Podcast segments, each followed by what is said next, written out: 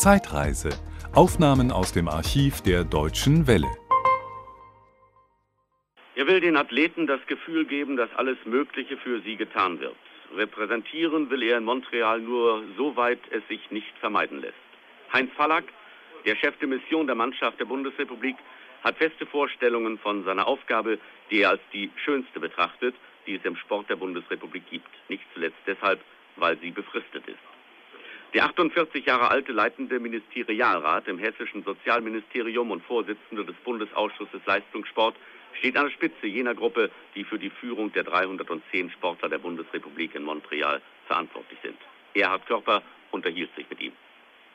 Heinz Ballack, Chef de Mission in diesen Tagen zu sein, ist ein sehr, eine sehr ehrenwerte Profession, aber sie ist mit sehr, sehr viel Verantwortung verbunden. Überwiegt noch zum großen Teil die Freude bei Ihnen? Auf alle Fälle überwiegt die Freude. Das ist eigentlich ohnehin das Faszinierende an diesem Amt, dass man es mit den Sportlern zu tun hat. Und ich glaube, das ist die ehrenvollste Aufgabe, die der Sport zumindest vorübergehend überhaupt zu vergeben hat, Chef de Mission zu sein, eine Olympiamannschaft zu führen. Und bei den vielen Tagesproblemen, bei der vielen Tagesarbeit geht die Freude darüber keineswegs verschüttet. Haben Sie auch viel Kontakt mit den Sportlern, die A, vielleicht nicht das geleistet haben, was man von ihnen erwartet hat, und B, und das meine ich in erster Linie zum Beispiel bei Steinbach und Nocke, deren Leistungen ja unterschätzt werden, die in einem olympischen Endlauf eine fantastische Leistung geboten haben, aber deren Leistung vielleicht gar nicht so sehr anerkannt wird, Herr Pallas. Für den Mannschaftsleiter äh, darf es keine Unterschiede geben, was das Leistungsniveau der einzelnen Mitglieder der Mannschaft anbetrifft. In dem Moment, wo jemand Mitglied der Olympiamannschaft ist, hat er einen vollen Anspruch darauf, von dem Chef de Mission und von der Führungskrew genauso betreut zu werden wie der andere. Das heißt, insoweit sind der Goldmedaillengewinner und der Letzte die gleichen.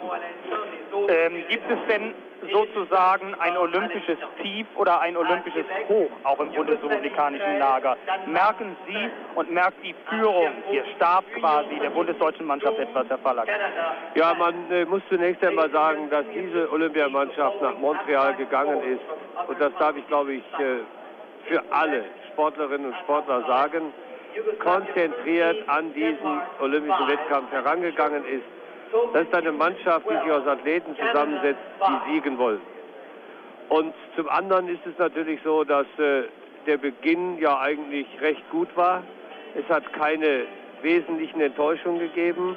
Es hat einige sehr schöne, gute Überraschungen und Ergebnisse gegeben, dass die Mannschaft natürlich noch zusätzlich beflügelt hat. Kommen wir zu Ihrem ureigensten Gebiet in vielen Jahren zur Leichtathletik. Die Leichtathleten hatten sich in Trois-Rivières, das ist einige Kilometer außerhalb von Montreal, einquartiert. Sie sind zurück ins Dorf gekommen oder zumindest ein Teil davon ist, glaube ich, zurück ins Dorf gekommen. Es lag sogar nahe, sie alle zurückzuholen. Warum?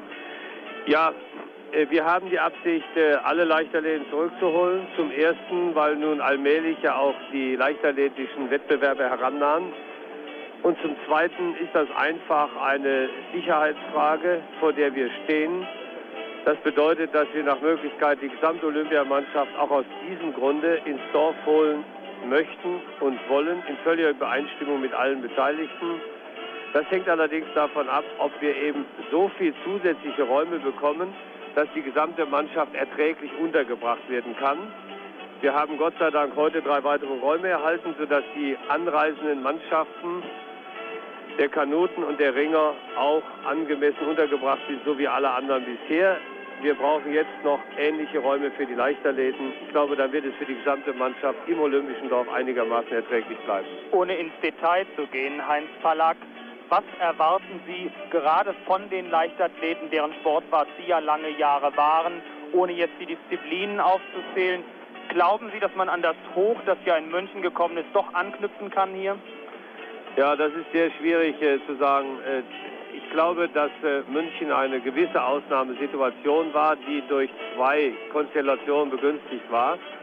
Erstens fanden die Spiele zu Hause statt. Das ist einfach ein Vorteil.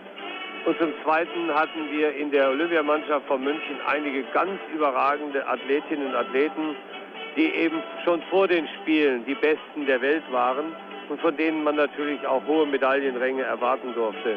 Diese Situation ist in dieser Leichtathletikmannschaft hier in Montreal natürlich so nicht gegeben. Deswegen darf man hier die Erwartungen nicht allzu hochschrauben, wiewohl ich glaube, dass doch eine ganze Reihe von sehr guten Athletinnen und Athleten in dieser Mannschaft sich befinden und sie auch wirklich guten olympischen Kampfgeist zeigen wird. Das war ein Podcast aus dem Archiv der Deutschen Welle.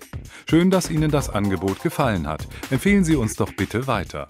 Deutsche Welle. Mehr unter dw.com.